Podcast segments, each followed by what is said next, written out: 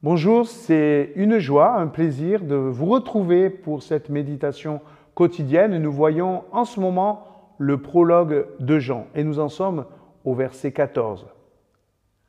La parole est devenue un homme et il a habité parmi nous. Nous avons vu sa gloire, la gloire qu'un Fils unique, plein du don de la vérité, reçoit du Père. Jean lui a rendu témoignage. Il s'est écrié, c'est de lui quand dont j'ai parlé quand j'ai dit, il vient après moi, mais il est plus important que moi, car il existait déjà avant moi. Comment la puissance de Dieu peut-elle être contenue dans une simple existence humaine?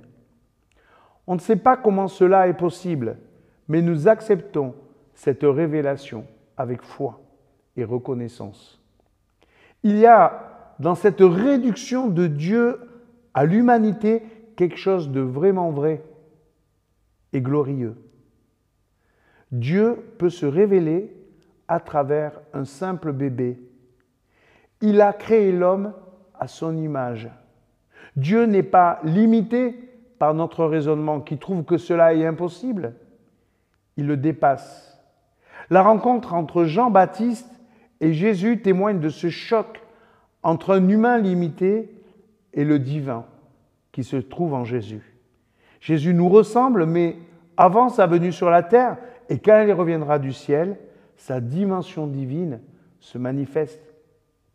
L'image proposée par Jean n'est plus la lumière cette fois-ci, mais le tabernacle. Il a accompagné le peuple de Dieu qui était dans le désert après avoir été libéré de l'Égypte.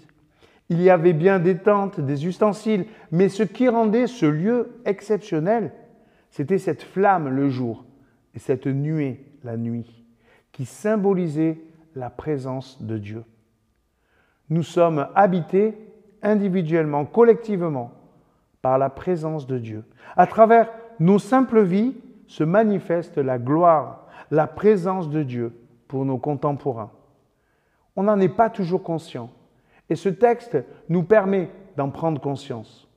La question n'est pas de savoir si on peut le vivre, mais si nous croyons que Dieu peut se manifester à travers nous comme il le fait dans la présence du Christ et de Jean. C'est cette révélation qui est bouleversante. Non seulement Dieu vient vers nous en Jésus-Christ, mais encore et surtout, il vient habiter dans le cœur des disciples et au cœur de son Église. Notre vie, la vie de l'Église, dépend tellement de la présence du Christ que nous voulons le louer et vivre pleinement dans la reconnaissance, afin de ne jamais confondre sa présence et la nôtre.